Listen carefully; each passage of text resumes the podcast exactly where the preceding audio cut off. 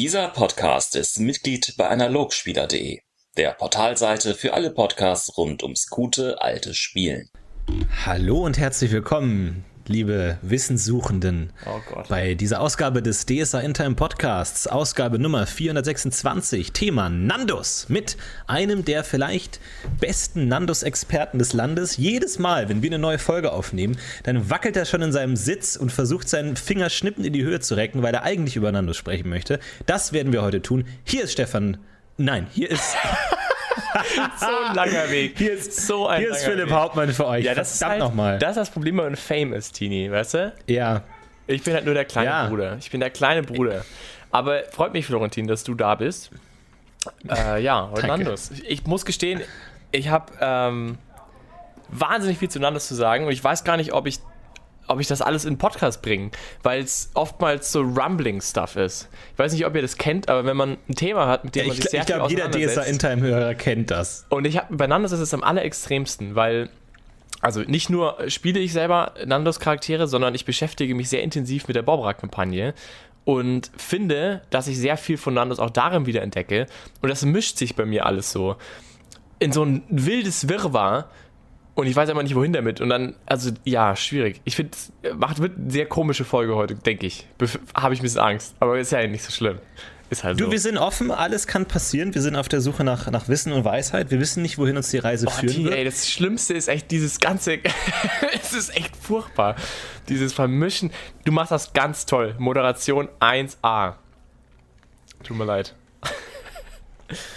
Ich meine, äh, Sinn, ich, ich habe mit Nandos äh, tatsächlich noch nicht so viel Erfahrung gemacht, kann damit nicht so wahnsinnig viel anfangen, aber ich bin sehr gespannt, äh, wo wir heute hinführen. Du hast dir bestimmt wahnsinnig viel Gedanken gemacht. Wie gesagt, du hast ja selber schon mal Nandos Geweihten Ich spiele gespielt. den immer noch äh, als Lab-Charakter. Ach so. Oh, ja. als Lab-Charakter. ja, oh, das, ist aber, ist das, das, ist ganz speziell, ich weiß, ich weiß. Ja, aber kannst du aber die ganzen, kannst du denen was von Quantenphysik erzählen und die alle wow. Oder dann irgendwie Formeln, moderne Formeln geben und die sind alle total mindblown. aber das ist. so schlau aber bist. da kommen wir doch jetzt gleich mal zu dem Punkt. Wir hatten ja schon mal. Nandos Geweihte sind Angeber, Besserwisser und Klugscheißer. Und niemand mag Nandos Geweihte. So, und da. Und da jetzt kommst du. da bin ich zu teilen, bin ich da nicht deiner Meinung. Also, wir hatten mal hier vor, vor vielen, vielen Jahren, als wir über die schwarze Gilde gesprochen haben, glaube ich, war das. Ich kann es so genau weiß ich es gar nicht mehr. Aber wir, du, ich glaube, du sogar hast mal gesagt, die schwarze Gilde ist die Nandos-Kirche unter den Kirchen, äh, unter den, unter den Magierschulen. Oder irgendwie sowas in die Richtung. Oder wo ein Schwarzmagier ist quasi der Nandos-Geweihte, wohingegen der Graumagier der Hesinde-Geweihte ist. So irgendwie hast du es damals gesagt. Und ich fand, ich, ich fand, ich fand, dass dieser Vergleich gar nicht mal so schlecht ist. Ähm, und dann habe ich mich immer wieder, dann, äh, also irgendwie so intuitiv, und ich habe mich dann immer wieder gefragt, ja, aber was ist das eigentlich jetzt der Unterschied? Nandos irgendwie ist ja dann doch irgendwie sehr, sehr, sehr ähnlich wie, wie Sinde. Und okay, ja, steht jetzt irgendwie andere Sachen da, irgendwie Einsicht und Bildung und, und Wissensvermittlung und so ein Scheiß, aber irgendwie ist das ja Sinde auch. Und also ich fand das immer sehr schwierig, das zu fassen zu kriegen. Und ich finde es immer noch wahnsinnig schwierig, das zu fassen zu kriegen und diesen Unterschied wirklich zu definieren. In etwas Konkretem zu definieren. Aber ich glaube nicht, dass es eben diese, diese äh, Formel ist.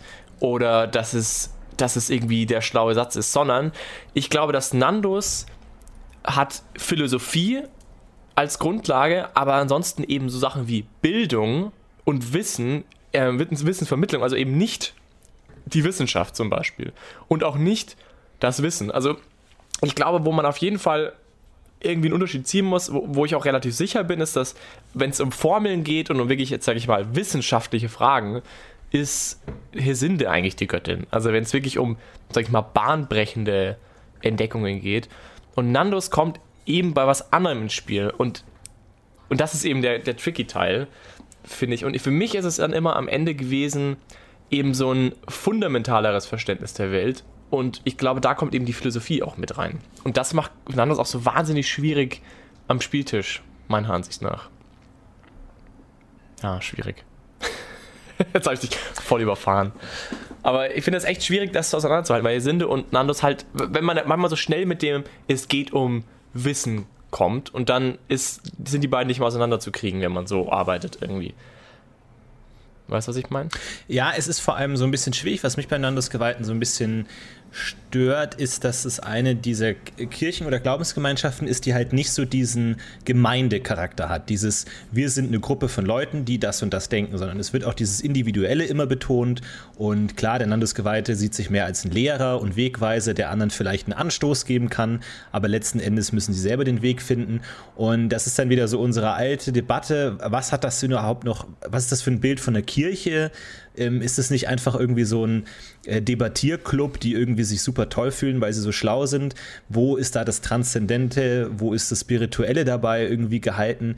Weil so das, was man irgendwie generell hat, man hat so eine Glaubensgemeinschaft irgendwie und man vertritt gemeinsam Ziele, hast du ja bei Nandos irgendwie nicht. Da macht jeder so sein eigenes Ding und es ist ja fast schon irgendwie schlecht angesehen, wenn man irgendwie sich an andere dranhängt und irgendwie, ähm, also jetzt nicht körperlich, aber sag ich mal, wenn man irgendwie die Lehren von einem anderen übernimmt oder irgendwie einem nacheifert oder Idole hat oder so, dann jeder soll sich irgendwie diese Welt selber erschließen. Und ähm, deswegen ist es dann so ein bisschen die Frage, was. Ähm, ja. Wie, wie, kommen da diese ganzen äh, Aspekte, die man dann irgendwie so erwartet, wieder zusammen? Oder ist es dann irgendwie was ganz Eigenes für sich? Also ich finde es ich auf jeden Fall sehr eigen. Also Nandos ist eine Gottheit, die ich persönlich eigentlich sehr spannend finde im, im Kanon von, äh, von DSA. Jetzt wollte ich schon Herr der Ringe sagen. Äh, von DSA. Und das finde ich aber gerade den spannenden Teil, weil ich finde, Nandos stellt die Grundsatzfrage. Und zwar, was soll Glaube in DSA überhaupt sein? Und ich glaube, Nandos kommt dem Ganzen, kommt dieser Fragestellung am nächsten. Und für mich, und das kann ich jetzt gleich mal über den Zaun brechen, für mich ist Nandos eigentlich eine, ein konkreter Zug, und zwar der Zweifel. Für mich hat Nandos nichts anderes als den Zweifel in sich. Die große Frage des, was ist das, was alle anderen sagen, richtig? Und dieses fundamentale Zweifeln an den Werten anderer Norm Normen, das ist für mich, was Nandos ausmacht. Und daher kommt auch dieses Individuelle und auch dieses Hinterfragende. Und aber auch diese Arroganz natürlich, weil du immer sagen kannst, ich habe verstanden, dass zumindest dieser und jener Aspekt, zum Beispiel der Preiskirche, Quatsch sind, zum Beispiel. Oder der Blabla. Also du, du hinterfragst quasi Konstrukte. Und das heißt ja auch immer wieder, dass du tiefer in die Lehren der Nandos-Kirche fortschreiten kannst und dass sich damit deine Weltsicht verändert. Und ich finde, Nandos tut, wenn du, wenn du dir überlegst, wenn es der Zweifel ist, den ein Gläubiger drei antreibt und du quasi dieses Konstrukt möglichst weit treibst, kommst du irgendwann mal an den Punkt, dass du alles in Frage stellst und dass du die göttlichen Geschwister in Frage stellst und dass du allgemein Religion in Frage stellst und halt ein ganz anderes Bild erarbeitest dir. Und äh, je weiter du dem Ganzen folgst, du mehr verändert sich deine Weltsicht. Und ich glaube, dass das für mich dieses Quintessenz-Gedankenmodell ist von Nandos und auch eben, das ist der spannende Teil davon, weil es ist eine Kirche, die per Definition die anderen Kirchen in Frage. Also nochmal zurück zum Punkt. Sorry, ich hatte gerade ein technisches Problem. Ähm, oder, oder könnt ihr auch damit beenden? Willst du einfach darauf antworten? Dann kann ich das so zusammenschnippeln. Oder bis wann hast du mich gehört? Ähm, du meintest, dass er auf jeden Fall alle anderen Götter hinterfragt in Zweifel zieht. Und ich finde, was dem Ganzen noch hinzuzufügen ist, um noch eine Sache draufzusetzen. Der Zweifel ist ja nicht, ähm, man könnte jetzt ja fragen, wie kann das sein? Eine Welt, in der die Götter ja zu existieren scheinen, ähm, wie kann Zweifel funktionieren? Und ich glaube aber, dass das gerade den entscheidenden Teil von Landus ausmacht. Und zwar der nicht die Götter in Frage stellt und die Existenz der Götter in Frage stellt, sondern die Notwendigkeit oder die, die, ähm, die das Ziel und den Zweck der Götter quasi in Frage stellt. Und für mich, meine persönliche, mein persönlicher Anknüpfungspunkt ist dann immer zu sagen, naja, im fundamentalen Kern geht es ja um Seelen von lebenden Wesen im weitesten Sinne. Und es geht darum, den ewigen Kampf zwischen den Seelen für die Dämonen und den Seelen für die Götter sozusagen nach Alvaran.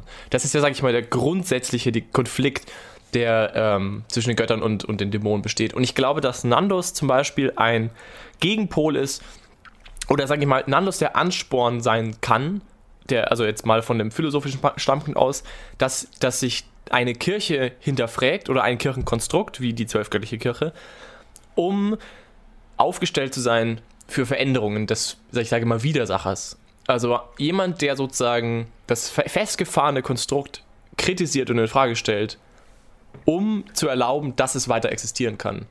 Um nicht quasi angreifbar zu sein gegen einen Widersacher, der das schon ist, der, der quasi diese Veränderung machen kann. Und ich glaube, so macht es einigermaßen auch von dem pragmatischen Ansatz wieder Sinn. Und so macht für mich die Kirche irgendwie Sinn.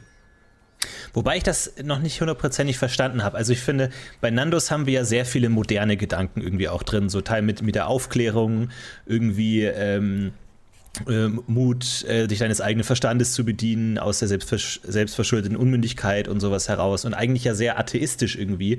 Und dann ist die Frage, wie das aussehen soll, weil das wird ja auch oft so ein bisschen als politisch gefährlich irgendwie gebrandmarkt, Nandos irgendwie, wobei man sich ja die Frage stellen muss, wo die überhaupt hinwollen, weil letzten Endes ist ja in der Welt Aventuriens sind ja die Götter die letzte Wahrheit eigentlich.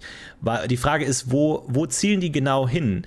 Haben die dann sowas sozusagen, das, was wir jetzt als moderne Aufklärung kennen im Sinn parallel zum Götterglaube oder muss nicht eigentlich jede Erkenntnissuche letztendlich schon in den Göttern enden, weil sie ja tatsächlich existieren und tatsächlich das Kräftespiel der Welt mit beeinflussen? Also man hat ja immer so dieses, ja, diese Geheimlogen und irgendwie, und sie planen da irgendwie neue Dinge und es hat so ein bisschen so diesen Hauch von irgendwie kommunistischen Logen, die vielleicht irgendwann mal die Welt übernehmen wollen und die Autorität wendet sich dagegen. Aber ich verstehe nie genau, wo die hinwollen. Also was, warum genau die so gefährlich sind weil eigentlich sie ja inhaltlich nicht wirklich was gegen die anderen Kirchen sagen können, weil wenn jetzt ein Prios-Gläubiger sagt, ich bete jeden Tag zu Prios und Prios ist meine Wahrheit, was genau kann Nandos Geweihter dem entgegenhalten? Weil es, es ist ja irgendwo so und es ist ja auch irgendwo unvernünftig, Prios nicht auf seine Prios-Art zu verehren, weil das ist ja genau der Sinn von Prios. Und das ist dann die Frage, zweifelt man dann alles an? Oder was genau zweifelt man dann an? Weil letzten Endes ist es schon so ein bisschen, wir wissen eigentlich besser als ihr, wie es läuft. Aber was ist denn denn die Idee? So in der klassischen Moderne oder in der Menschheitsgeschichte kann man sich ja immer so als aufgeklärter oder atheistischer Mensch sagen, ja, alle, die an Gott glauben, sind dumm und die Kirche ist verblendet und bla bla bla. Und wir sind super klug und versuchen die Menschen aus der Diktatur der Kirche zu befreien. Und dann am Ende haben wir einen atheistischen, rationalen Staat, was auch immer. Aber wo will der Landesgeweihte hin? Was ist, was ist da die Konzeption außerhalb des Götterglaubens? Also in meiner äh, Interpretation würde ich sagen, geht es in letzter Instanz eben um Seelen, um Seelen von Gläubigen. Und diese zu, für, für Alvaran zu retten, sag ich mal, oder auf die in Anführungszeichen gute Seite oder auf die Seite der Göttlichen äh, zu bringen, ist ja nicht zwangsläufig ähm, immer über die Kirchen zu erreichen. Also das ist natürlich, was dir die Kirchen weismachen wollen. Äh, aber ich würde sagen, dass die Nandoskirche eine andere Interpretation des Ganzen hat. Und zwar, dass es schon natürlich einen richtigen Weg gibt, wie sich ein Mensch zu verhalten hat und wie seine Seele sozusagen dann ready for, for Alvaran sein wird. Aber dass nicht zwangsläufig an die zwölfgöttliche Kirche zu beten und alles zu tun, was sie sagt, immer zum Ziel führt sondern das ist Situation, also eben eine hinterfragt quasi die Kirche sozusagen, nicht den Glauben unbedingt, aber die Kirche und auch vielleicht sogar ihre göttlichen Geschwister und sagt, vielleicht ist Praios zum Beispiel ja der Priesterkaiserzeit ja durchaus bewiesen, auch kein, gut, okay, ist auch wieder die Kirche, aber vielleicht ist Praios auch kein Garant dafür, immer richtig zu liegen. Es ist eine Wesenheit, die verkörpert irgendeine göttliche äh, Macht, irgendeine eine gute Seite sozusagen, aber das heißt noch lange nicht, dass diese Person ähm, das Gute im Menschen äh, auch wirklich anerkennt oder was auch immer. Also dass das, das, kann, das zu glauben, an eine Kirche zu glauben, nicht unbedingt zwangsläufig ein Garant ist, sich richtig zu verhalten. Und ich glaube, demzufolge kann man sagen, die Kirche ähm, im idealsten Falle strebt eigentlich einer ganzheitlichen ähm, Verbesserung der Gesellschaft an, um sozusagen mehr Leute oder ja, maximal viele Leute sozusagen für die, für die Kirche zu, für die Kirchen oder für die Götter irgendwie äh, zu bekommen. Aber was ich auf der Stelle nochmal auch wiederum sagen muss, ich finde es auch einen ganz wichtigen Aspekt von dieser Zweifelphilosophie, dass, ähm, dass es unterschiedliche Grade von Erkenntnis an der Stelle eben gibt. Also dass halt viele Geweihte vielleicht eben nicht dieses Bild davon im Kopf haben, sondern vielleicht ein sehr viel profaneres und vielleicht einfach nur mehr Gerechtigkeit fordern oder halt sagen, irgendwie das herkömmliche Wirtschaftssystem ist ungerecht oder sowas. Also das kann ich gar nicht mal so sehr auf eine göttliche Ebene heben. Aber, so, aber ganz kurz, das, wo, wo siehst du das? Weil da ist die Frage, wie sieht, äh, sieht die Moralvorstellungen eines Nandus-Geweihten aus? Wenn du jetzt so Sachen sagst wie, die Welt soll gerecht sein. Warum? Woher kommt das? Ja, das ich meine, das ist ja sagen, auch so ein bisschen die Frage, glaube, das dass, dass du immer dieses, diesen Falschabbiegen in Richtung Borberat hast und sowas. Und die Nanduskirche ist ja in ihrem Kern irgendwo schon egoistisch, wenn sie sagt, jeder muss selbst seinen Weg gehen und der coolste ist der, der am weitesten kommt auf diesem Weg. Und ob jetzt die Bauern verhungern oder nicht, ist uns eigentlich egal. Aber das ist ja was, eine Frage. Was, was spricht dem dagegen? Ja, aber das ist aber genau der Punkt. Borberat ist ja ein Heiliger der Nandoskirche. Das ist ja faktisch so. Ja, genau Also, richtig, aber, aber aber wo, falsch woher ab- nimmst du dann die falsch, moralischen also, Prinzipien? Ja, aber falsch abbiegen auf Richtung der Borberat ist an der Stelle schon ein falscher Begriff, weil Borberat ist ja völlig richtig abgebogen. Er ist ja genau auf dem richtigen Weg. Ich glaube, dass dieses Spielfeld der moralischen, ähm, der, der moralischen Sch- Punkte eben durchaus variabel ist. Ich glaube, dass das Ziel eines Nandos-Geweihten sein muss, möglichst viele Menschen zu retten, in irgendeiner Art und Weise. Aber was mo- die moralische Grundlage dazu ist und was ihn antreibt oder was er konkret sich als richtig und falsch ansieht, glaube ich, ist individuell jedem Gläubigen selbst überlassen. aber die Frage ist, was heißt retten? Äh, wenn der sagt, Genau, er aber diese Frage, glaube ich, ist ja die, diese Frage ist ja genau, glaube ich, die grundsätzliche Frage, die der Kirche dann zugrunde steht. Und das finde ich eben genau einen spannenden Aspekt. Und ich glaube auch nicht, dass man diese Frage beantworten kann, weil zum Beispiel auch DSA dazu zu wenig sagt. Also DSA äh, Lore äußert sich ja nicht dazu, wie es genau dazu kommt, äh, Seelen zu retten oder nicht zu retten, sondern die sagen, sei halt gläubig, dann passt alles so ein bisschen. Ähm, aber ich glaube, dass ich glaube, dass da mehr drinstecken könnte und ich glaube, dass die Nandoskirche auf der Suche ist nach dem, nach dieser Frage. Was ist eigentlich das, was die, was die, was ist eigentlich die menschliche Aufgabe dahinter? Richtig, oder was ist eigentlich richtig? Und da kommt auch diese Philosophie dazu und auch dieses äh, Kantsche oder, oder aufklärische oder von, von mir aus auch kommunistische oder was auch immer man sich da ausdenkt und was man da gerne bespielen will. Ich glaube, das ist immer so, wie man eine moderne Gesellschaft auch versteht und man vom Mittelalter eben eine Republik und eine Demokratie oder was auch sich weiterentwickelt hat. Ich glaube, also ich bin persönlich auch der Meinung, es gibt eine Art philosophische Weiterentwicklung, eine, eine Streben zu einem mehr Fairness und ich würde sagen, dass das auch in Hinsicht des Streben der Kirche ist. Also, dass du im Profanen auch versuchst, es einfach irgendwie moralischer zu machen und dass gewisse moralische Werte, genauso wie man in der Philosophie das bei uns heute macht, äh, Moralphilosophie betreibt, würde ich sagen, ist die Landeskirche genauso da auf der Suche nach, nach, sag ich mal, fixen moralischen Werten. Und die könnte man dann vielleicht vergleichen mit den heutigen, ja? dass man irgendwie sagt, Gerechtigkeit äh, ist Chancengleichheit und, und sowas, glaube ich, liegt dann jedem selber überlassen, so ein bisschen, wie er diese Moral genau definiert. Aber du würdest dann sagen, im Gegensatz zu den anderen Kirchen, wo dieser moralische Kodex direkt von der Priesterschaft oder von, So von den Göttern kommt, kommt sie dann sozusagen von sich selbst heraus. aus dem Zweifel heraus. erarbeitet. Genau, aus dem Zweifel dieser alten Ka- Kodize heraus. Also ich würde sagen, jemand, der ganz frisch anfängt, an Nandus zu glauben, zweifelt einfach an dem vor ihm liegenden. Der sagt, ist das wirklich richtig, wenn irgendwie alle was zu essen kriegen, nur mein kleiner Sohn hier nicht, weil der hat stinkt oder was? Oder ist das wirklich richtig? Und dieser grundsätzliche Zweifel ist, glaube ich, schon Nandus. Und motiviert zur Veränderung. Und, Und ich glaube, da muss gar nicht unbedingt dahinter stehen, dass es am Ende wirklich so ist. Ich glaube, der Zweifel an sich ist hier schon was Göttliches. Die Skepsis. Vielleicht, vielleicht ist auch Skepsis das falsche Wort irgendwie. Eine gewisse Arroganz auch vielleicht an der Stelle. Kommt nämlich da, spielt natürlich da auch mit rein. Ja, und wie würdest du dir diesen, diesen Weg, ist, hast ja in der Nanduskirche irgendwie diesen Weg von, von zwölf Erkenntnisstufen, wie, wie stellst du dir den vor? Ist es, sind es konkrete Einsichten oder wie, also wie kann man sowas bespielen irgendwie, wenn man Ja, jetzt das ist- Nandusgeweihten spielt oder sowas? Ja. Wie sieht das aus? Das finde ich auch sehr schwierig. Also bespielen, es fällt mir sehr schwer, es zu bespielen. Also ich finde man, man, also gerade wenn man in diese philosophische Richtung geht und jetzt ja wirklich Moral und, und richtig und falsch versucht zu finden, ne, finde ich es auch sehr schwer umzusetzen. Muss ich gestehen, habe ich noch wenig geschafft. Also ich hätte mal, also meine bespielten Charaktere auch im, im, im Lab sind sehr spezielle Labs, also ich bin auf, auf zum Beispiel Tanzveranstaltungen damit, wo wenig in diese Richtung gespielt wird, da komme ich der ganzen Sache ganz gut aus. Ich wüsste nicht, wie ich es in einem echten Abenteuer umsetzen soll. Also wirklich am Spieltisch oder jetzt auch in einem, auf einem Lab, wo, wo es irgendwie mehr auf, auf, sag ich mal, Moral eben zum Beispiel Themen geht, weil ich eben das schwierig finde, da einen Unterschied zu machen. Auch vor allem, weil moderne Menschen und moderne Charaktere oder Charaktere, die von den modernen Menschen gespielt werden, eh schon sehr viele Aspekte davon verkörpern. Also der Zweifel an die Kirche zum Beispiel ist ja eine Sache, die man im normalen Rollenspiel eigentlich standardmäßig sieht. Gerade die Preiskirche werden von den allerwenigsten Spielern ernst genommen. Oder zumindest, dass die Preiskirche fehlbar ist, ist jedem Charakter, Spielercharakter absolut klar. Und da wird es nochmal schwieriger, sich zu unterscheiden und das klar zu machen, was für ein großer Schritt das eigentlich ist, anzuerkennen in so einer Welt, dass du da fundamentale Probleme in der Kirche hast. Äh, deswegen finde ich das wahnsinnig schwierig. Ja. Also ich hätte, also ich finde, Nandos funktioniert sehr gut als Meisterperson. Ähm, gerade zum Beispiel als Personen wie Borberat oder eben auch so sonderbare Personen wie Rohal oder eben andere, sage ich mal, große, philosophisch aufgeladene Personen in der Welt, finde ich, funktioniert sehr gut. Und vielleicht als, sage ich mal, graue Eminenz mal an gewissen Punkten.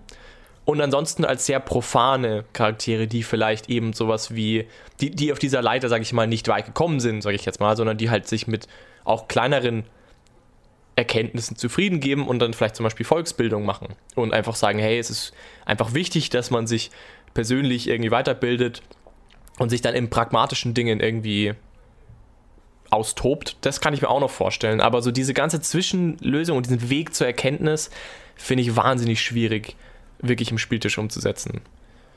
Ohne die, also ohne dass der Meister da wirklich eingreift, kann ich es mir sogar überhaupt nicht vorstellen, ehrlich gesagt.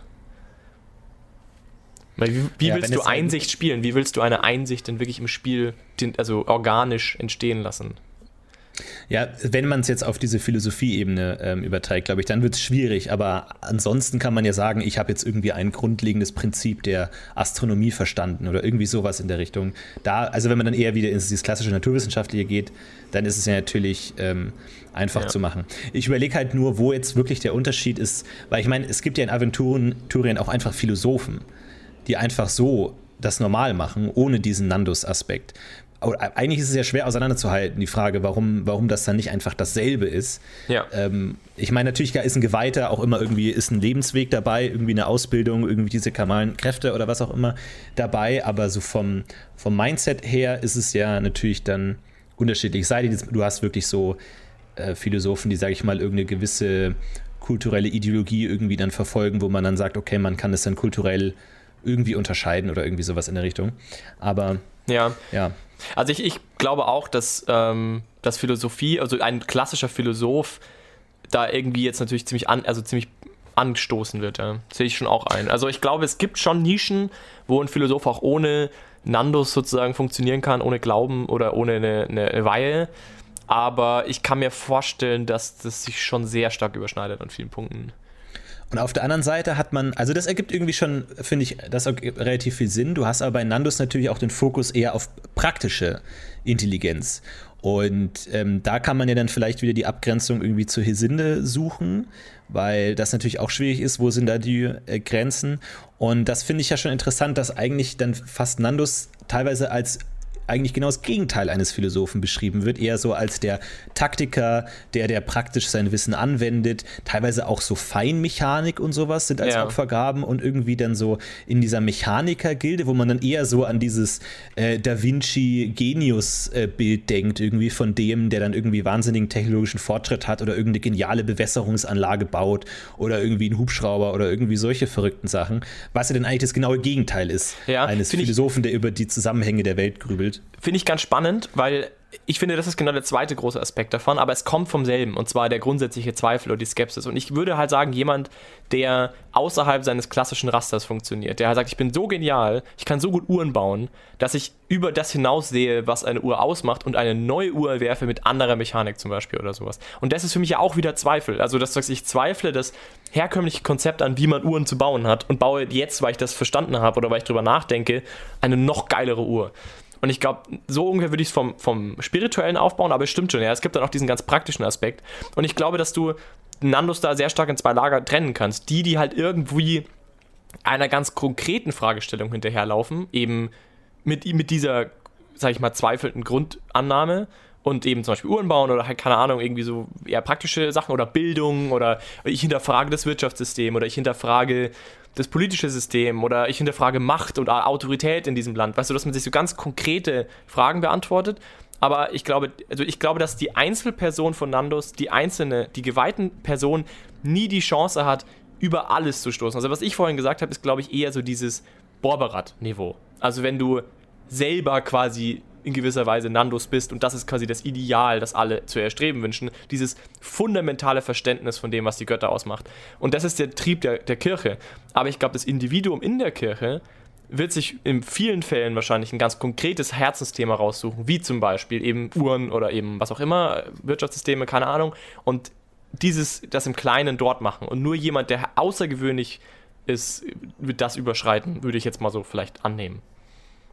Ich meine, ich glaube, gerade beim, beim Nandos-Geweihten ist, muss man sich wahrscheinlich ja auch dann die Ausbildung sehr praktisch vorstellen, weil da hat es ja wenig Sinn, wenn dir irgendjemand anders erzählt, wie jetzt der Gott funktioniert oder so, weil das ist ja eigentlich, widerspricht ja eigentlich dem Prinzip und dass man dann vielleicht das irgendwie so ähm, verbindet das jetzt sozusagen, dass dann eher so praktische Projektarbeiten sind oder man irgendwie ein großes Allgemeinwissen anhäuft und jetzt nicht den ganzen Tag im Tempel rumhängt, sondern dann irgendwie vielleicht auch solche praktischen Sachen macht oder Ja, warum? Warum? Ich meine, dadurch das dann auch gleich mitbekommt. Ich glaube, ich, ich überlege mir jetzt, warum sollte jetzt jemand, der irgendwie die, die Priesterweihe bekommen hat von Landesgeweihten, warum sollte der jetzt ein besserer Uhrenbauer sein, als jemand, der halt einfach sein Leben lang Uhren baut?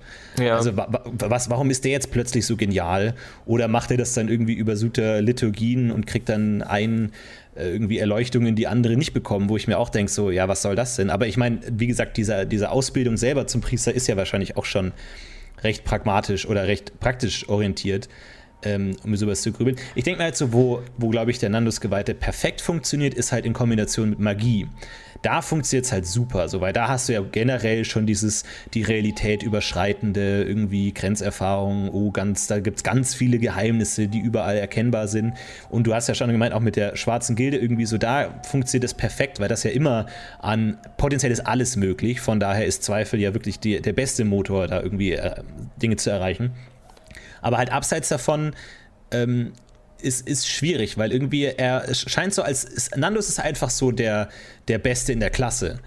Aber egal in welcher Klasse, so, der ist halt dann einerseits irgendwie ein taktisches Genie für Militärs, wo ich mir auch denke, warum sollten, warum sind die Offiziere das nicht? Warum kommt da so ein Nandus-Geweihter dann an und sagt, hier Leute, so kenne ich mich aus?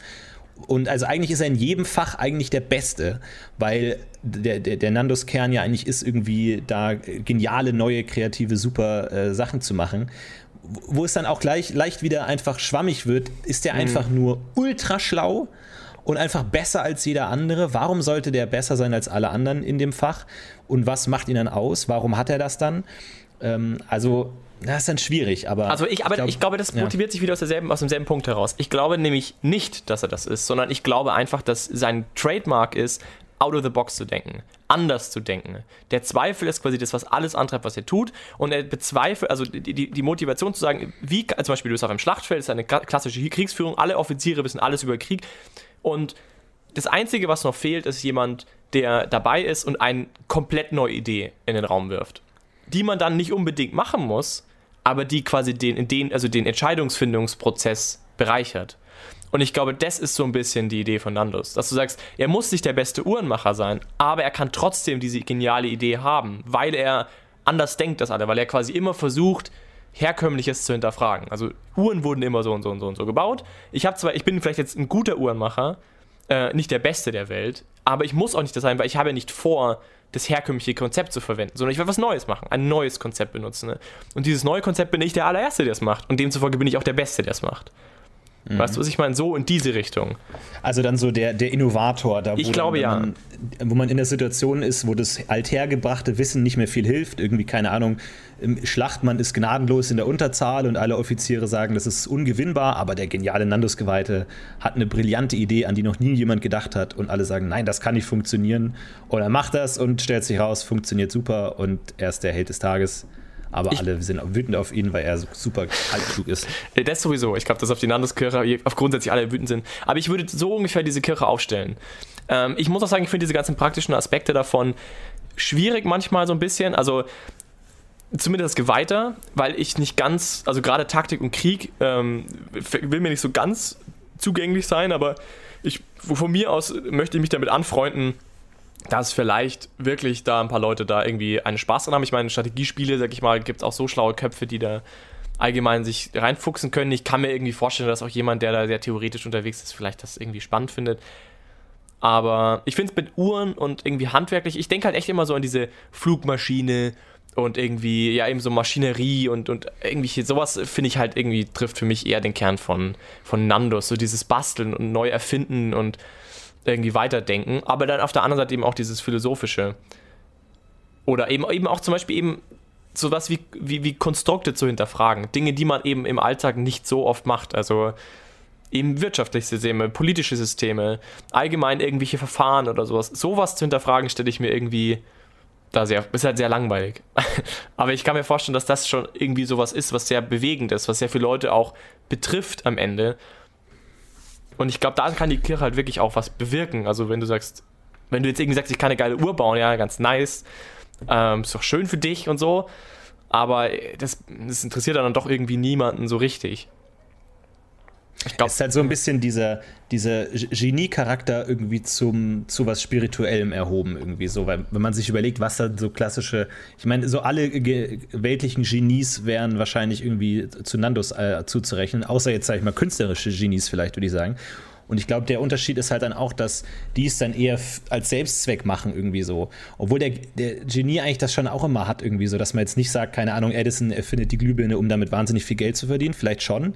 Aber es hat schon so ein bisschen was Fanatisches. Ich mache das jetzt, weil, weil das jetzt gemacht werden muss oder so. Aber das ist dann eigentlich so, Wobei man auch Nandos einfach ja. immer der Beste aus jedem Bereich ist Nandos. Aber das sehe ich eben nicht so. Also ich finde, Hesinde ist das eben. Also wenn du, wenn du einen Hesinde-Geweihten hast oder einen Hesinde-Gläubigen hast, der eine super geile Uhr baut oder Ingram oder sowas, ja, der das handwerkliche Konstrukt besser beherrscht, würde ich sagen, passt es viel besser. Ich finde den Aspekt des Genies an der Stelle, dass du dass du eben was Neues machst, was anderes machst. Ich glaube, in der Hinsicht könnte er die Nase vorn haben. Aber nicht der Beste. Also er wird nicht die schönste Uhr machen. Er wird eine bauen, die anders funktioniert als alle anderen. Das würde ich eher sagen. Wenn du weißt, was ich meine. Also eher ja. so diesen. Also ich finde, ich finde Genie fehlgeleitet von, der, von dem Wort her, weil ich glaube, es impliziert, dass alle Nanosquellen wahnsinnig schlau sein müssen. Und ich glaube das eben nicht. Ich fände es sogar sehr passend, wenn sich ein Nanos-Geweihter das sehr hart erarbeiten muss. Wenn er sehr stark an sich arbeiten muss, um dorthin zu kommen, um quasi Konzepte so zu hinterfragen, dass sie effizient zu was Neuem führen. Dass es eben nicht so ist, wie ein Genie hat immer so diesen Beigeschmack von, er kann das von selbst. Der geht irgendwie dahin und macht das einfach. Und das finde ich eben gerade schwierig. Sondern ich finde, es sollte schon, also dahinter steht schon eine gewisse Persönlichkeit, eine gewisse, ein gewisser Charakter und auch vor allem Arbeit, Ausbildung, eine gewisse, sag ich mal, Schärfe, überhaupt solche, so, solche, so an Arbeiten, an, an Probleme heranzugehen. Und das finde ich, sollte da alles irgendwie mit drin sein. Das sollte nicht das Genie sein, das kommt und alle sagen, ach, da ist er, jetzt kann er uns endlich alle Probleme lösen, sondern es ist eben schon ein sehr spezifischer Typ mit einem sehr spezifischen Anspruch. Irgendwie. Also, das finde ich nämlich auch noch wichtig. Und er kann dann schon arrogant sein und auch irgendwie sich als schlau darstellen oder wie auch immer. Vielleicht ist er, hat er auch gelernt, sich, sich so darzustellen, weil es sich auch was, es sich auch lohnt für ihn oder was auch immer. Es ist ja auch immer wieder beschrieben von diesen Logen und so und dass die sehr hoch angesehen sind. Ich könnte mir ja auch vorstellen, dass ein Nandos Geweihter auch sehr schamlos eben das ausnützt und das System ausnützt und weiß, okay, es gibt diese reichen Menschen, die wollen sich schmücken mit mir. Ja, ich habe einen sozialen Stand, die wollen sich damit schmücken. Ich nutze das aus, indem ich von ihnen Reichtümer verlange und werde dadurch reich oder was auch immer. Ja, das ist ja eine Sache, die ich sogar durchaus passend fände, wenn er, wenn er quasi wie ein Schwarzmagier seine Erkenntnisse, die er hat, über wie eine Gesellschaft funktioniert, auch gegen die Gesellschaft verwendet und zu seinem eigenen Nutzen. Ähm, also er kann durchaus arrogant sein und er kann durchaus auch ein ziemlicher Schlingel sein. Er hat auch immerhin Fex als sein Vater. Also fände ich es durchaus passend, wenn er auch, sage ich mal, diese, diese Fähigkeiten nutzt zu seinem eigenen Gutdünken. Ähm, aber er muss nicht wirklich zwangsläufig diese Himmelsgestalt sein. Er muss sie nur spielen können. Und er meint. Ja, den, ja. Ja, nee, den Aspekt finde ich auch total interessant, dass gerade im Horus-Reich natürlich auch Nandos auch sehr schick ist und sich, wie gesagt, wahrscheinlich auch viel damit schmücken.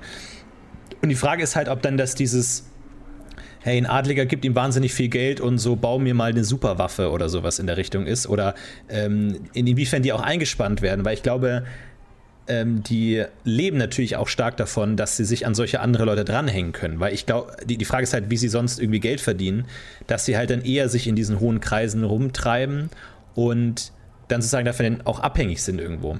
Ja, warum auch nicht? Also ich glaube, die, die große Frage, das ist auch ein Punkt, den ich auch persönlich immer schwierig finde. Es gibt ja auch diesen Aspekt der, der Volksgeweihten, die dann durch, mit quasi ganz demütig durchs Volk, durchs Land ziehen und Leute äh, unterrichten ich finde, das passt immer nicht so gut zu dem klassischen Nandos-Geweihten. Ich finde, das macht Sinde vielleicht, ja. Die haben so einen fundamentalen Anspruch, Leute irgendwie zu unterrichten und Wissen an sie ranzutragen von mir. Das kann schon auch, der Nandos-Geweihte sein, steht ja auch in seinem Glauben drin und sowas, da überschneiden sie sich meiner Ansicht nach. Kann man jetzt drüber streiten, wer mehr, wer weniger.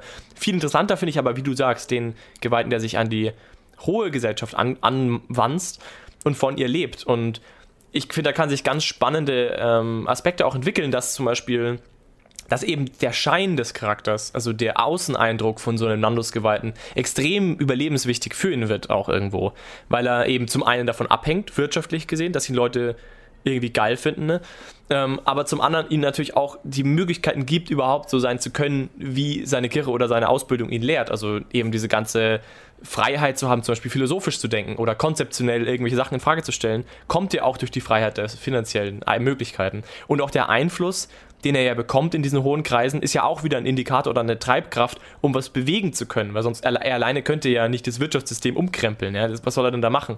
Aber durch das, dass er in hohen Kreisen unterwegs ist und er diesen Einfluss hat und Leute irgendwie seine Philosophie schick finden und seine, äh, seine, seine, Handel, also seine, seine, seine Gedanken irgendwie spannend, kann er sie vielleicht dazu bringen, irgendwie was umzusetzen. Und ich finde diesen, dieses ähm, Hin und Her, also abhängig sein, aber sie auch also auch wirklich auch echt wollen und brauchen, also die Nähe auch wirklich, in, also wirklich wollen, ähm, macht es sehr interessant, weil du eben, wie du sagst, ja, dann ist vielleicht, also verlangt der, derjenige, der Adlige vielleicht was von ihm, ähm, aber was er vielleicht nicht geben möchte. Auf der anderen Seite braucht er ihn aber auch. Also ich finde das einen ganz spannenden Konflikt eigentlich sogar.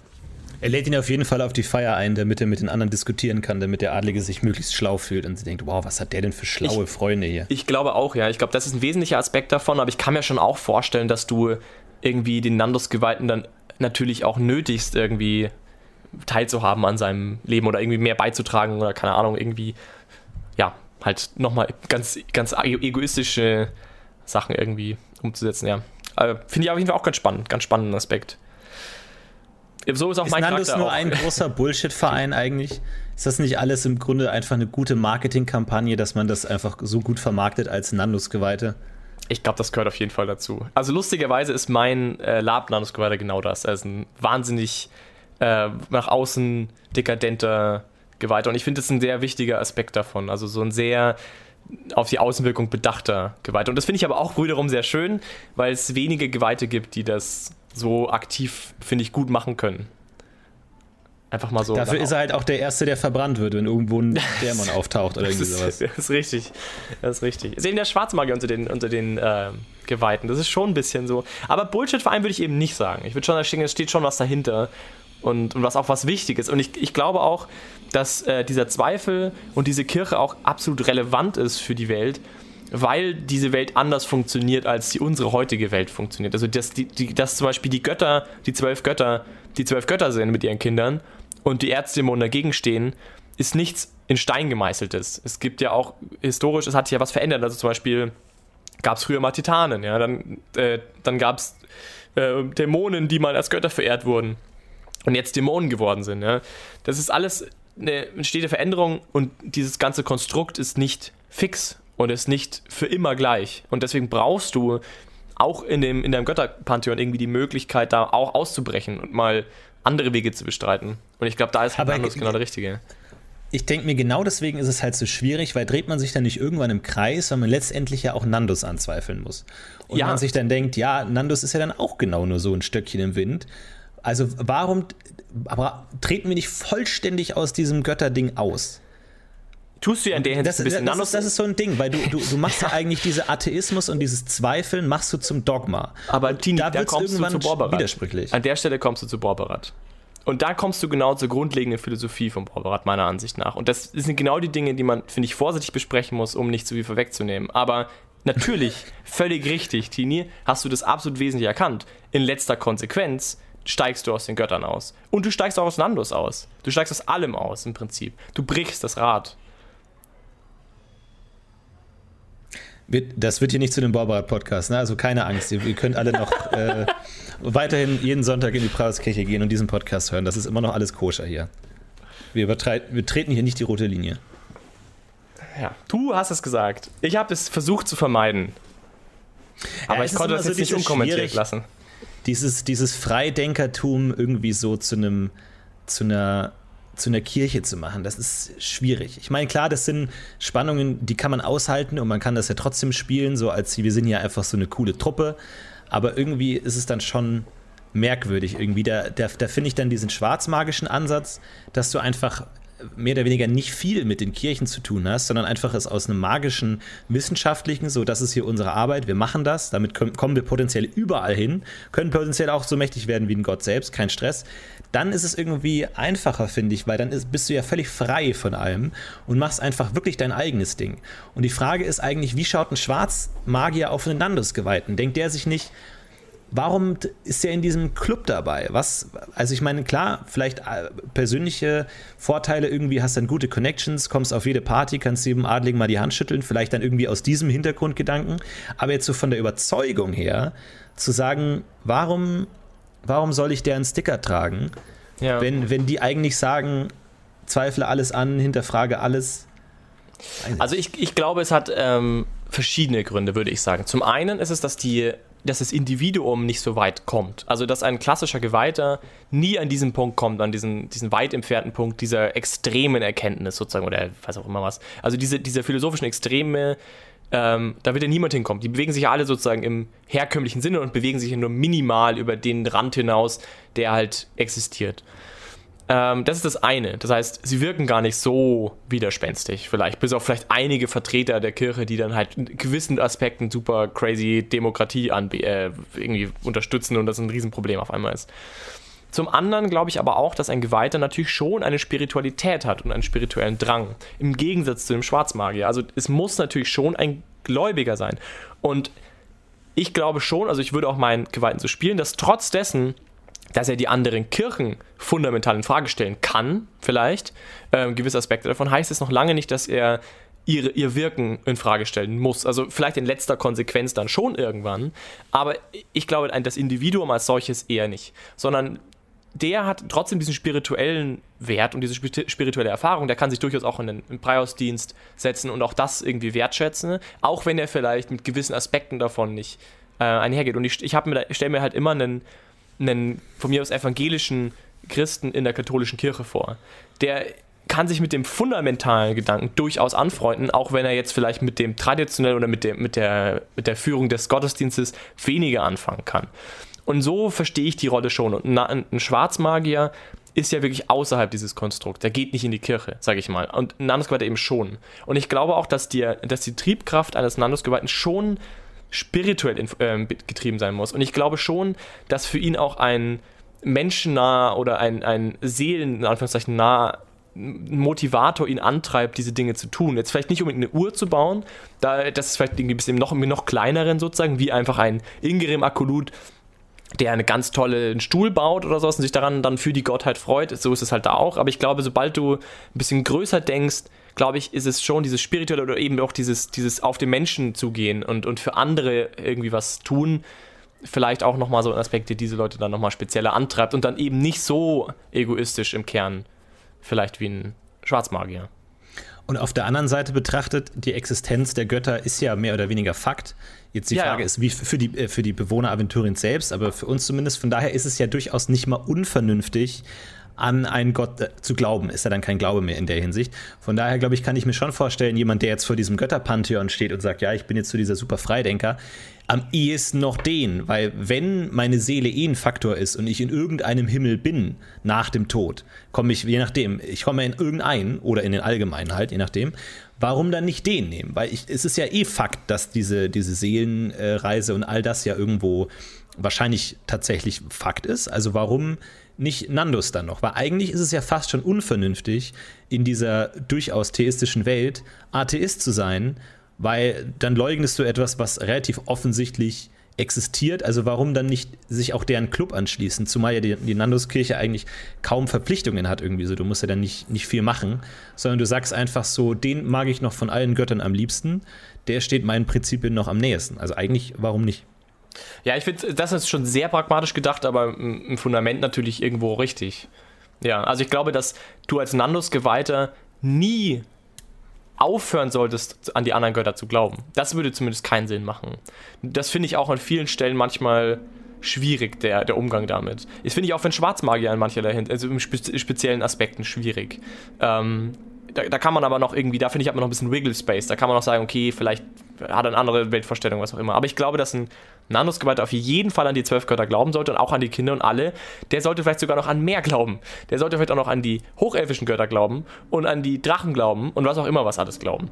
Also ich glaube, dass ein Nandus-Geweihter eher noch gläubiger ist als alle anderen, weil er eben noch mehr von diesen Aspekten, weil er vielleicht mehr weiß über alte Götter oder sowas, wenn überhaupt. Ja, aber dass, dass er eher noch mehr äh, devot ist in gewisser Hinsicht, weil er vielleicht sich noch mehr Hilfe verspricht oder was auch immer. Und wie du sagst, in letzter Konsequenz geht es ja um die eigene Seele und das unendliche Leben sozusagen. Und ich glaube schon, dass wenn du weißt, dass es, dass es das gibt und dass es sowas, dass es, das, dass es die Himmel gibt, natürlich willst du da auch hin. Ja, klar. Warum nicht? Ja selbst, wie du sagst, ja, völlig selbstverständlich.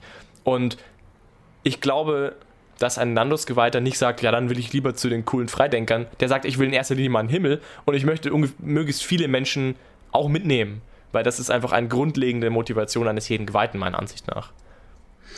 Ja, es ist schwierig, ist jetzt nicht so ganz, ganz klar, weil es eigentlich wenig Sinn ergibt, ne? weil man natürlich auch im Nandus-Glauben auch so ein bisschen diese Arroganz hat im Sinne von, ähm, es ist nicht meine Schuld, wenn du es nicht verstehst. So, Kann man ich, so klar, sehen, ja. ich, ich, ich Ja. kann es dir erklären, aber wenn du es nicht verstehst, ja, Pech gehabt. So, Aber da würde ich zum Beispiel, da würde ich zum Beispiel schon so weit gehen und sagen, wenn, wenn jetzt Leute, wenn jetzt ein Adliger zum Beispiel beschließt, Blutrituale durchzuführen mit seinen Leuten oder was auch immer was, dass er dann nicht sagt, ja, du verstehst es eh nicht, ciao, sondern dass er da schon natürlich die Verantwortung hat, was zu tun in seinen Möglichkeiten. Das Ja, kann das vielleicht das Individuum Fall, dann wieder anders entscheiden, aber ich glaube schon, dass du auch, wenn du dann vor jemandem stehst, der es eben in Anführungszeichen eh nicht verstehen wird, dass du dann schon angehalten bist, so wie jeder andere Geweihte auch, da dann einzugreifen irgendwie.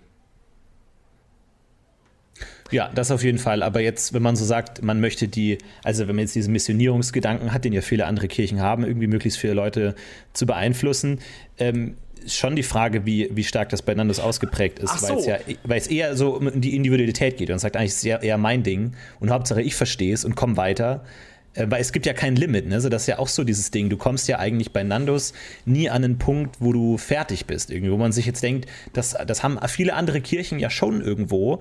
Ähm, und ich rede jetzt gar nicht von Erleuchtung, sondern irgend so ein Punkt der Zufriedenheit, wo du einfach sagst, gut, ich habe jetzt hier meine Gemeinde, ja, hier läuft alles gut, wir haben hier keine Paktierer, wir haben keine Hexen, passt. Ich muss jetzt nicht noch höher hinaus. Ich muss jetzt ab jetzt nur noch konservieren, ich muss jetzt nur noch Eindringlinge abwehren und bösen Einfluss abwehren. Hast du bei Nandus ja immer dieses, es geht noch mehr, es gibt noch eine Stufe, es gibt noch vier, fünf, sechs, immer noch mehr. Es gibt nie diesen Punkt, wo man sagt so, ja, hier, jetzt ich erkläre euch mal, wie es läuft und passt und wir sind an einem, an einem Endpunkt angekommen irgendwie. So, sondern du musst ja eigentlich, du hast ja gar keine Zeit, dich um andere zu kümmern, weil du ja selber immer noch weiter Ja. musst. Das ist völlig richtig, so sehe ich das auch. Ich habe das gerade ein bisschen anders verstanden. Ich glaube, im individuellen Gespräch ja. Ich glaube, es gibt aber durchaus auch für den Nandus-Geweihten eine Linie, ähm, wo es einfach zum Problem wird. Und zwar in dem Moment, wo die Seele des anderen in Gefahr ist. Also ich glaube, wenn du mit jemandem sprichst, der einfach nur dumm ist, ja, der einfach nur, keine Ahnung, was ein plumper Hund oder dumme Sprüche von sich gibt, dann mag dir das noch egal sein. Ähm, aber ich glaube, interessant wird es dann, wenn du merkst, dass seine Seele in Gefahr ist, sozusagen, wenn er anfängt mit Dämonen zu paktieren oder wenn er einfach aus der Kirche sozusagen ganz ausbricht. Du hast vielleicht, dann glaube ich, wird es ihm schon wieder relevanter. Ich glaube, dass diese, ähm, die Schmerzzone für einen Nandus-Geweihten deutlich weiter oben liegt. Also, wenn einfach nur jemand, keine Ahnung, äh, irgendwie die, die Götter, die Kirche nicht ehrt. Also wenn du zum Beispiel ein Breios-Geweihter jemanden trifft, der irgendwie an einen Altar uriniert. Das wäre ein Riesenproblem. Das wäre ein Riesenproblem. Für einen Nandus-Geweihten nicht unbedingt. Der, weil der hat eh grundsätzlich Probleme vielleicht mit der Kirche oder sowas. Das heißt, es gibt gewisse Gebiete, glaube ich, die für einen Nandus-Geweihten wirklich, wie du sagst, wirklich eh egal sind. Also da, wo er vielleicht auch gar nichts sagen würde, weil, mein Gott, ja, egal, da muss er selber rausfinden. Aber ich glaube, jemanden wirklich dann in die Hölle zu schicken, sozusagen, unkommentiert, das glaube ich auch wieder nicht. Das würde ich meiner Ansicht nach auch nicht passen. Das würde dann vielleicht eben der Schwarzmagier machen, aber ich glaube, das würde der, der Nanosquatte, finde ich, nicht tun. Nicht unbedingt. Also ich glaube, da sollte immer ein Konzept dahinter sein. Außer es hat irgendwie einen guten Grund, warum er das nicht tut. Aber ich glaube, im Normalfall, wenn er jemanden trifft, wo er ernsthaft Sorgen um seine Seele hat, dann würde er schon, der normale, durchschnittliche Nanosquatte würde vielleicht dann schon irgendwie eingreifen und dann zumindest den anderen Kirchen zum Beispiel sagen, pass mal auf, der Bursche hier bricht gerade mega aus, mach mal was. Das ist ja auch eine Lösung. Aber dann muss er sich nicht persönlich äh, mit dem abtun. Aber ich, ja, kommt drauf an. Ich glaube, das ist dann so ein bisschen das, was jeder Nandus-geweihte Spieler dann selber überlegen muss. Denke ich auch. Ich glaube, da kann, es ist jetzt nicht un, absolut unvorstellbar, dass jemand sagt, ja, ich glaube jetzt hier an diesen Ork-Schamanengott oder was, und dann er sagt, ja, cool, warum nicht? Oder vielleicht sogar so weit geht, wie wenn er sich wirklich das alles durchdacht hat und selber dazu entschlossen hat, jetzt an einen Erzdämon zu glauben. Ähm, okay, wie gesagt, sobald Paktiererei geht es dann wieder von wegen, du gibst deinen eigenen Willen auf und sowas, das ist dann natürlich, geht gar nicht. Aber es sei dann die Frage. Ne? Und ich meine, es ist ja so auch dieses Spannungsfeld, was ja, glaube ich, auch Leute mögen, die Nandos spielen oder bespielen, dieses immer die Möglichkeit abzubiegen ins Bombardianische, ins Dämonische irgendwie, in es geht zu weit oder es geht woanders oder oh, stimmt, jetzt bin ich gerade von sieben auf acht Erkenntnisstufe getickt und merke, hey, wir müssen eigentlich das komplette Adelssystem abschaffen und äh, lass uns das mal machen oder so. Das ist ja auch immer so dieses politische, umstürzlerische, ja. irgendwie Sturm- und Drang-Ding, was ich nicht so 100% sehe, aber was schon funktionieren kann irgendwie und auch passt auf jeden Fall. Also wenn man so ein, oh, hier versucht jemand den König zu stürzen, Plot machen will, dann glaube ich, passt Nandus da super rein, weil du musst ja deine Bösewichte immer motivieren und da ist, glaube ich, Nandus immer ein guter Go-To-Punkt ähm, zu sagen, ja, wir motivieren die jetzt dadurch und ähm, damit die, unser Bösewicht nicht einfach nur böse ist. Also ich, ich glaube, was bei Nanos auch eine ganz tolle Sache ist, halt diese, die stete Selbstüberschätzung. Also ein Nanos-Geweihter läuft natürlich riesig Gefahr, seine eigenen Fähigkeiten zu überschätzen und dann eben zu scheitern. Also zum Beispiel kann ich mir schon vorstellen, dass ein Nanos-Geweihter einen Minderpakt eingeht oder vielleicht sogar einen Pakt eingeht, in der Vorausplanung es beherrschen zu können und es halt dann nicht kann, zum Beispiel. Ähm, sowas ist ja auch ein sehr spannendes Feld, finde ich. Und was ich persönlich auch einen ganz spannenden Aspekt finde, von, was ich mir persönlich immer sehr spannend vorstelle, ist diese, der Punkt, dass äh, wenn er jemanden trifft, wo er zum Beispiel das Gefühl hat, der wird seine Seele verlieren, dass es möglicherweise für den einen oder anderen Nanoskeleton wirklich eine Option ist, diese Person umzubringen. In der Annahme, dass es diese Person rettet. Das mag jetzt ein super Extrem sein, aber ich kann mir das durchaus vorstellen in, in einer Welt, die so funktioniert, dass du sagst, dann kann er seine Seele nicht mehr verkaufen. Ich bin im Rahmen meiner Möglichkeiten fest davon überzeugt, dass er seine Seele verlieren wird, wenn er so weitermacht und es keinen Weg zurück gibt, weil er keine Ahnung was irgendwo wohnt, wo er keine Kirche um sich rum hat, er, weil er einfach verloren ist.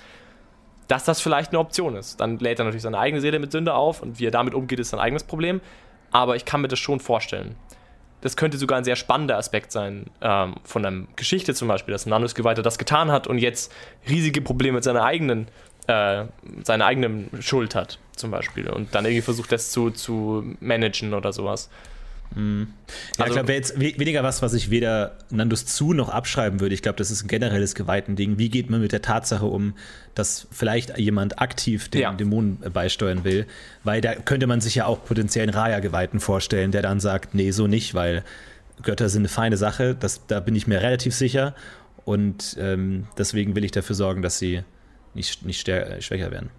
Ja, gut, ja. das kann man auch so sehen, ja. Ich finde, bei Nandos habe ich das halt immer so vor Augen, aber es stimmt schon, das könnte eigentlich bei jedem fundamental sehr überzeugten Gläubigen im Prinzip funktionieren. Es ist halt wirklich die Frage, ob man ähm, weil ich überlege ja immer so, was macht die besonders irgendwie? Und generell ja. hast du ja bei vielen Geweihten ja auch diesen altruistischen Aspekt so. Ähm, wir haben eine Gemeinschaft, wir sind alle die gleichen, wir sind alle Gläubigen, wir glauben alle an dasselbe, also sollen wir uns irgendwie helfen, klar anders ausgelegt, irgendwie äh, die einen Extremen, die anderen Extreme. Aber ich glaube, bei Nandos ist da vielleicht die Möglichkeit, dann doch eher so einen Egoismus auszuspielen und dann zu sagen, warum soll ich eigentlich den anderen Leuten helfen? Ähm, es ist eher mein Ding, ist natürlich schwieriger umzusetzen irgendwie, weil man generell in Abenteuern oft Leuten helfen muss. Und ist immer die Frage so, ja, warum eigentlich? Aus eigenem Mitleid und so, aber ähm, eigentlich ist es schon schwer zu begründen, warum da jetzt so ein großer Altruismus draus entstehen sollte. Außer man sagt halt, es ist jetzt, sage ich mal, eine intellektuelle Herausforderung zu sagen, so, hm, jetzt lösen wir mal das Problem bestmögliche Gesellschaft. Ah, okay. Äh, Problem gelöst. Dazu brauchen wir eine Revolution, weil es ist, ich habe jetzt einfach diese intellektuelle Leistung geschafft, mir die bestmögliche Gesellschaft zu überlegen. Und die hat dann als Nebeneffekt, dass alle Menschen glücklicher sind. Aber das nur sozusagen nicht, weil ich die Menschen liebe, oder ihnen jetzt wirklich äh, aus reiner Empathie ihnen helfen will, sondern einfach, weil ich das als philosophisches, ganz nüchternes Projekt wie wäre die Möglichkeit, allen Menschen potenziell glücklich zu machen oder eine gute Gesellschaft zu machen, das dann umzusetzen, aber weniger als aus einem jetzt, ich, ich eifere und bin bereit dafür, den Märtyrertod zu sterben, sondern eher als eine philosophische Übung eben. Und da finde ich, stellt sich die Frage wieder, ist das nicht dann Hesinde? Wenn du es für die Sache machst. Aber es stimmt schon. Also, aber, aber für mich ist dieses, für eine Sache, für eine intellektuelle Sache zu streiten, fast dann doch sehr Hisinde. Aber da wird es super schwierig. Also das finde ich auch immer ganz schwierig auseinander zu fieseln, wie das jetzt genau ist. Also, hm, weiß ich nicht so genau. Kann ich mir schon auch vorstellen. Ist auf jeden Fall, es ist, äh, ja, ist die zwei Kirchen stehen sich dann doch sehr ähnlich. Also ich versuche es halt mit diesem Zweifel, mit dieser grundsätzlichen Zweifel-Analogie irgendwie zu machen, um Nandos damit irgendwie besonders zu machen, um dieser Rolle und diesem Glauben etwas ganz Spezifisches zuzuordnen, was auch eine ganz eigene Triebfeder ist, ähm, über das hinaus, was Hesinde eben zum Beispiel hat. Und das funktioniert für mich, aber es stimmt in gewissen Aspekten, wie eben zum Beispiel dem, finde ich es auch ganz schwierig. Ähm, ich finde zum Beispiel auch zum Thema, warum sollte ich anderen helfen? Für mich persönlich ist es oft so, dass ich mir denke, es gibt ja auch in der heutigen Philosophie, Moral, eben Moralphilosophie, ja schon Grundsätze, an denen sich man, sag ich mal, die, die Gemeinschaft der Moralphilosophen dann doch irgendwie darauf einigen kann, was richtig und was falsch ist. Und so ein bisschen versuche ich es auch irgendwie von Nandos Comments zu mir vorzustellen. Dass es schon irgendwie so eine fundamentale moralische Logik gibt, was richtig ist und was falsch ist. Und dass Nandos Geweihter, wenn er genug zweifelt, an den Punkt kommt, dass anderen Leuten zu helfen, auch gut für einen selber ist. In gewisser Weise. Auch für seine persönliche Wohl, für sein Wohlbefinden und, und persönliche gesellschaftliche Gesundheit und was auch immer. Und ich, ich könnte mir halt vorstellen, dass du zwar schon egoistisch auch sein kannst, bis zu einem gewissen Grad, ähm, und vielleicht als gerade Junggeweihter umso mehr oder als jemand, der vielleicht gerade in der Findungsphase ist, aber dass du schon mehrheitlich zumindest oder deckender schon gewisse gemeinsame moralische fundamentale Vor also Vorstellungen auch irgendwie pflegst. Aber, ja, hm. obwohl es ja nochmal was anderes ist, ob du jetzt, sag ich mal, Moralphilosoph bist und das total durchdrungen hast und ja. ob du moralisch bist, ob du das dann tatsächlich umsetzt. Also du musst ja nicht Moralphilosoph sein, um moralisch zu sein und andersrum. Ähm, aber es ist ja dann vielleicht eher eine, eine geistige Operation. Ähm, ich bin mir übrigens gar nicht sicher, ob wir mit diesem Philosoph-Ding nicht zu weit gehen, ob nicht vielleicht eher so dieses praktische ähm, Ding. Ich weiß es gerade gar nicht, weil das, ich meine, es ergibt total viel Sinn und auch mit diesem Stufensystem irgendwie, dass man das dann irgendwie dadurch ähm, äh, überträgt. Aber du hast ja auch diesen starken praktischen. Ich überlege mir, ist, ähm, hat, hat ein Landesgeweihter einen Sinn für Schönheit und Kunst oder ist es, wo man genau sagen würde, ja, das, das bringt nichts, das, das ist nutzlos? Ich würde es individuell, also ich würde nicht, nicht im Glauben, glaube ich. Also ich glaube nicht spirituell. Aber persönlich mit Sicherheit ich kann mir schon vorstellen, dass jemand, der so in dieser Gedankenwelt verschwunden sein kann, oder zumindest was einige der Nanosquanten ja durchaus sind, ähm, das schon auch natürlich ihren Gefallen daran finden können. Aber ich glaube nicht, dass es Teil der, der spirituellen Leistung Nandos ist. Außer vielleicht auch da wieder, wenn du was fundamental hinterfragst und vielleicht herkömmliche Malereien irgendwie und, und den Impressionismus erfindest oder was auch immer. Ja, da, dann vielleicht wieder, aber ich weiß nicht.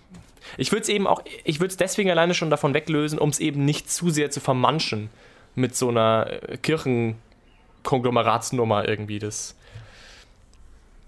finde ich auch schwierig. Also einfach nur um Nandos ein bisschen zu differenzieren, fände ich so wichtig, die Kunst da rauszuhalten.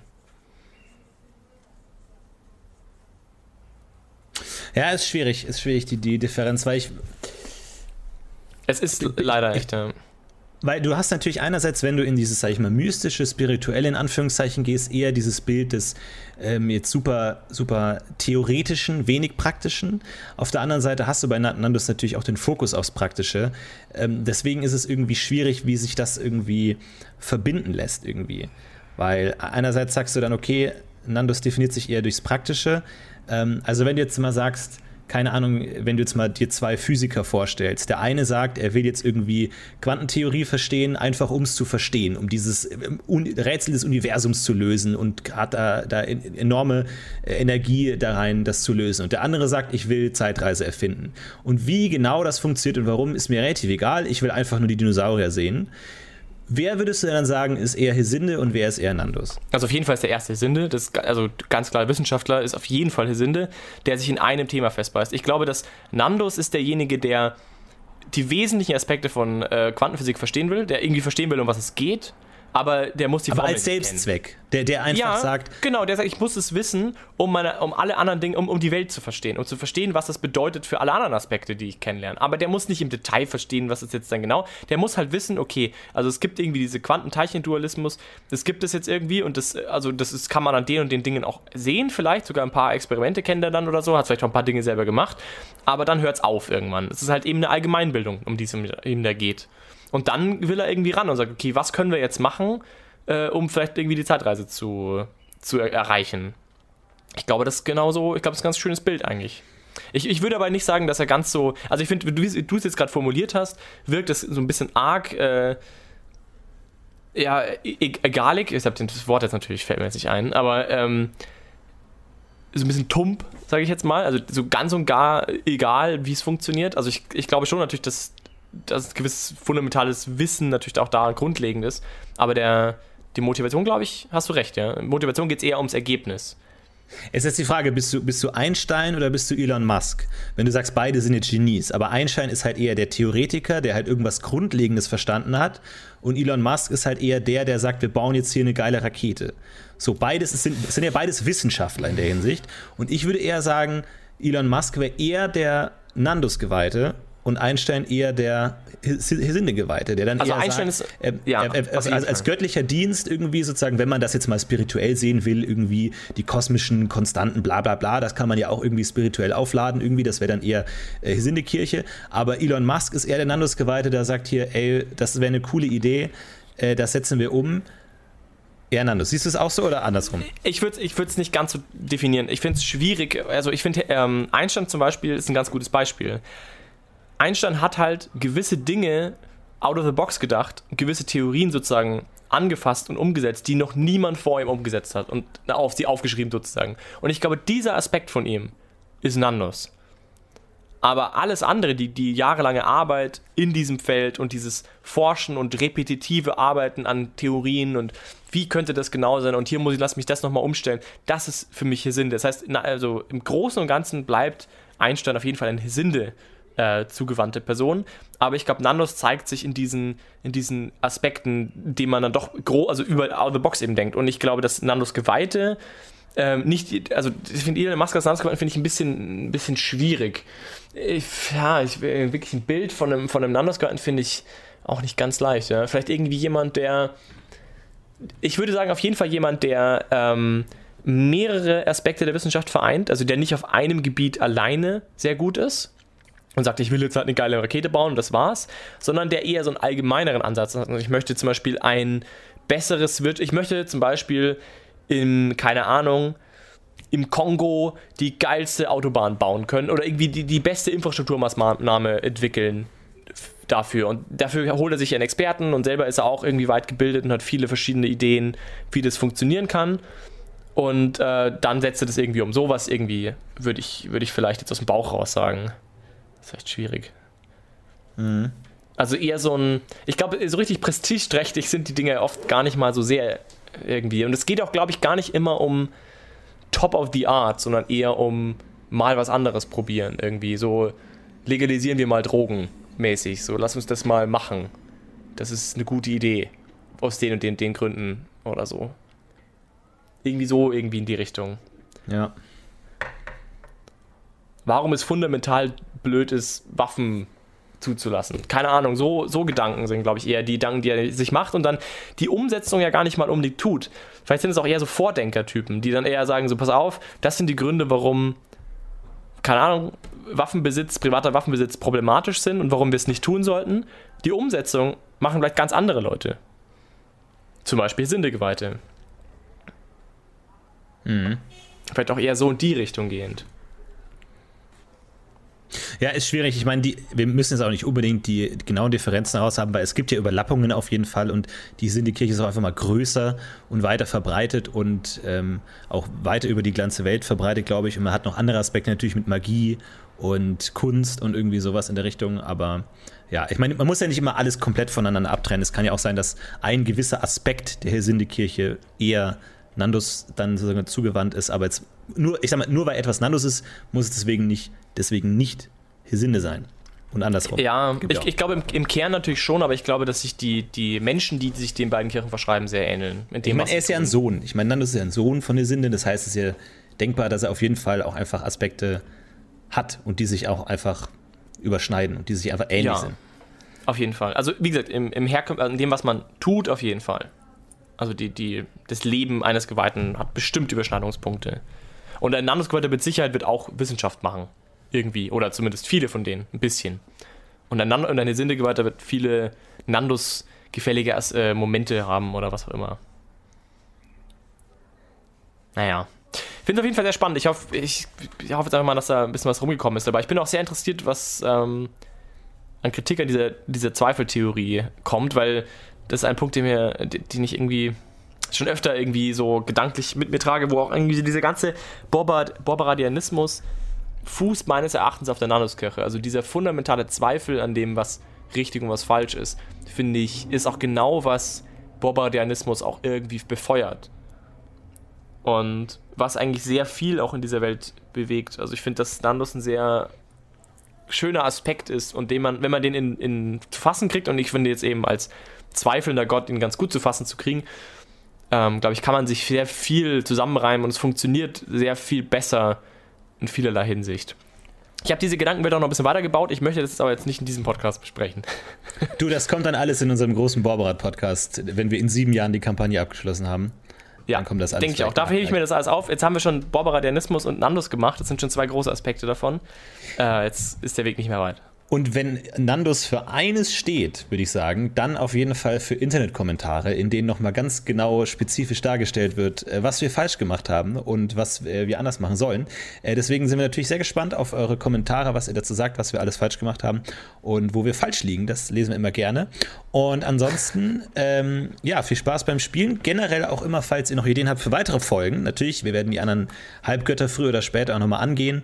Ähm, aber auch mal andere Themen, was euch vielleicht äh, beschäftigt.